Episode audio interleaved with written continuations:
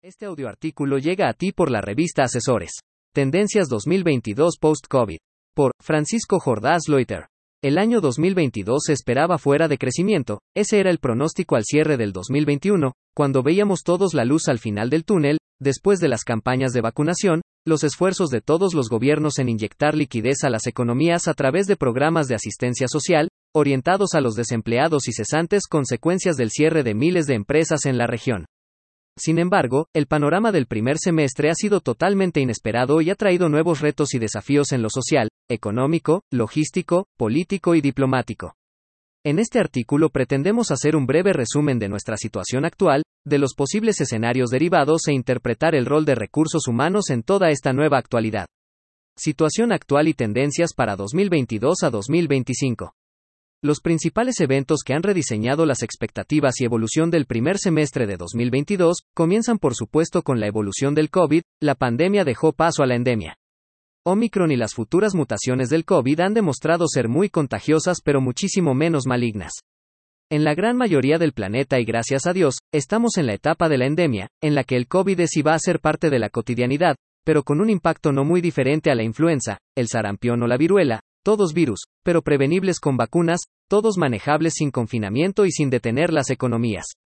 No obstante, países como China, que han promovido una estrategia de cero COVID, están sufriendo ahora las consecuencias de no haber alcanzado una población razonablemente resistente a merced de la tan discutida inmunidad de rebaño y ante la abrumadora capacidad de contagio del Omicron se ven forzados, dos años después, a volver a confinar enormes concentraciones urbanas, como Shanghái, impactando la producción y el comercio. Esto nos lleva al segundo evento que condicionó el primer semestre de 2022 y no es otro que la extensión de la crisis de los contenedores o crisis logística, que arrastramos desde 2020 derivado del cierre de puertos en Asia y la imposibilidad de regresar los contenedores con materias primas o mercancías, creando un desabasto de contenedores y una subida de precios en todo el sector logístico sin precedente. Se había pronosticado que la crisis logística cedería en el primer semestre de 2022 y que sería un año de crecimiento. Por el contrario, se intensificó la crisis y los precios permanecen elevados, impactando la producción y el comercio global. Hay más necesidad de bienes y servicios que capacidad para suministrarlos y esto nos conduce al tercer gran evento, la inflación global y el endeudamiento público externo. Durante 2020 y todavía hasta casi todo 2021, la mayoría de los gobiernos de la región y del mundo, implementaron diversos programas de asistencia social, destinados a atender las necesidades básicas de millones de personas que quedaron cesantes como consecuencia de los confinamientos y de un masivo cierre de empresas, principalmente pymes. Esa asistencia social, en la forma de bonos en efectivo por familia, como en Estados Unidos por ejemplo, o por persona, como en Panamá por ejemplo, cumplió sin duda un objetivo social y contuvo estallidos sociales en casi toda la región y el planeta en el corto plazo, sin embargo, ha tenido dos consecuencias para nada despreciables en el mediano plazo. Un incremento generalizado de la inflación y del endeudamiento público externo.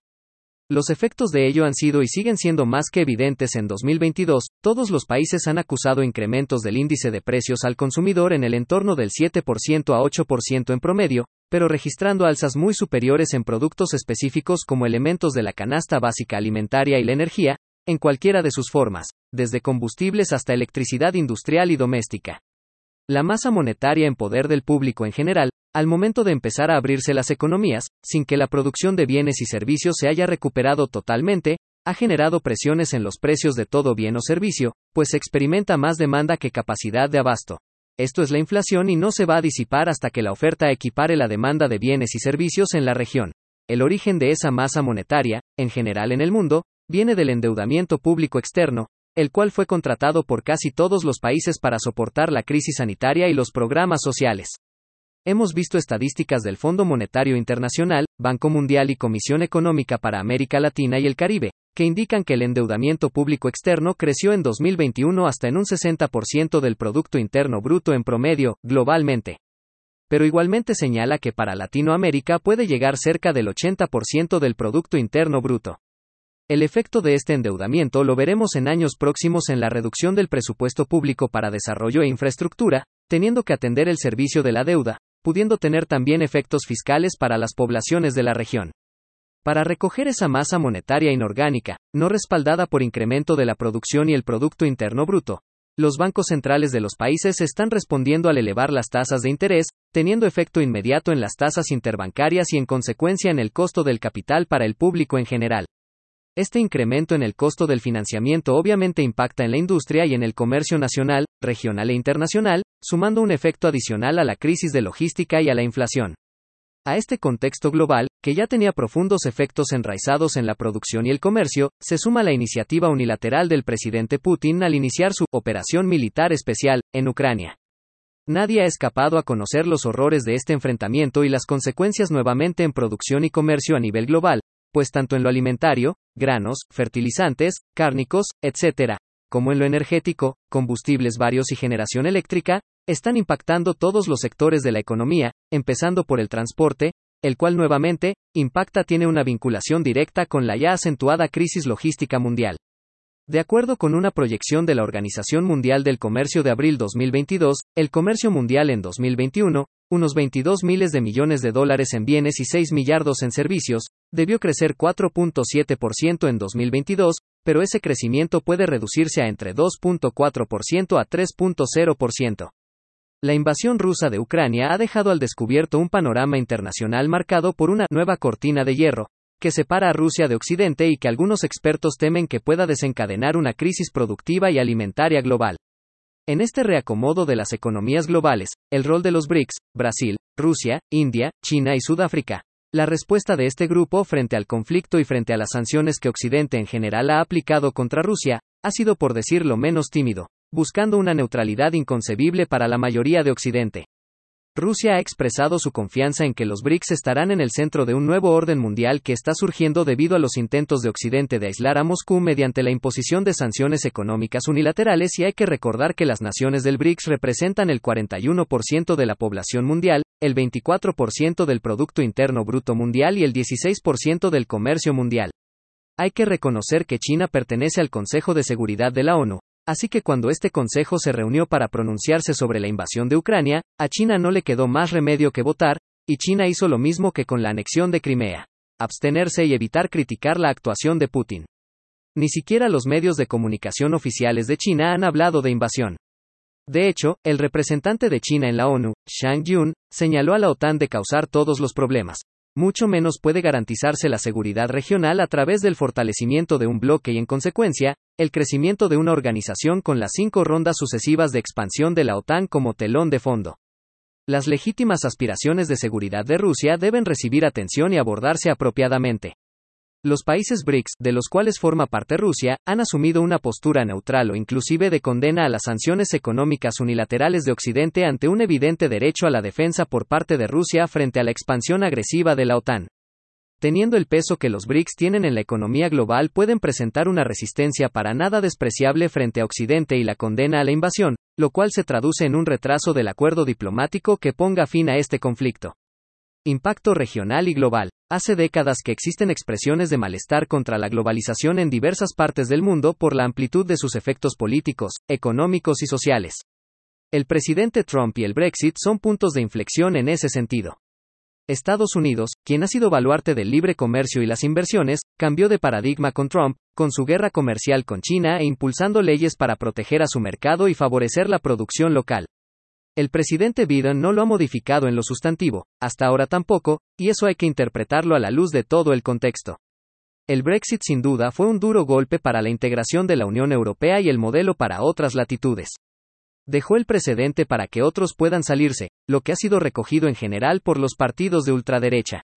El nuevo orden global se está estructurando en torno a dos grandes bloques a partir de la rivalidad entre Estados Unidos y China, a lo cual se suma la división entre regímenes democráticos y autoritarios. Esta característica ha ido adquiriendo cada vez más relevancia y explica situaciones como la ofensiva autoritaria en el mundo, con fenómenos que van desde las fake news hasta las guerras, una de cuyas expresiones es precisamente la invasión a Ucrania. Por el otro lado, la cumbre de las democracias que organizó Estados Unidos y que se constituye en respuesta a la percibida ofensiva autoritaria, define que se están configurando dos campos alrededor de democracia y totalitarismo.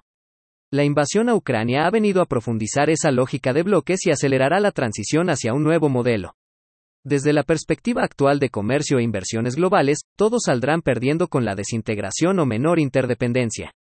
Rusia con las sanciones impuestas y las dinámicas que generarán, acentuará su dependencia de los commodities y del mercado chino, que se constituirá en su comprador más importante y con mucha distancia de cualquier otro. Aun cuando pudiera mantener sus ingresos, perderá acceso a las innovaciones tecnológicas, lo que impactará en su sector industrial, que irá perdiendo valor frente a competidores. En el caso de China, su alianza con Rusia y su apoyo tácito a la invasión también empujará los cambios en sus flujos del comercio y las inversiones. Como reacción a la guerra comercial iniciada por Trump, el gobierno chino adoptó una estrategia dual que consiste en profundizar el mercado doméstico como principal motor de la economía, así como en ser autosuficiente en materia tecnológica. No obstante, China sigue siendo el mayor exportador mundial, con 3.30 trillones de dólares embarcados en 2021, un incremento del 20% de los envíos a Estados Unidos, a pesar de las restricciones impuestas por este país. Actualmente, el 38% de las exportaciones chinas se reparten entre Estados Unidos, Unión Europea y Japón. Si ese mercado se redujera a la mitad en 10 años, un escenario posible, China tendría que encontrar nuevos compradores por un monto actual de 600 billones de dólares. No será para nada una tarea fácil, incluyendo al mercado doméstico. En efecto, el mercado interno pasa por un periodo de elevado endeudamiento y experimenta un rápido envejecimiento de la población. La implosión del sector inmobiliario seguirá obstaculizando el crecimiento del Producto Interno Bruto de China, mientras que la fuerte desigualdad de ingresos, el aumento del costo de la vivienda y la inadecuada protección social limitarán la demanda de los consumidores.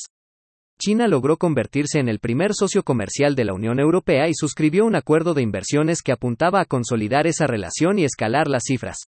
Pero la situación de los derechos humanos en China llevó a la Unión Europea a congelar su aprobación, y la guerra a Ucrania con el apoyo chino a Rusia va a impedir su ratificación.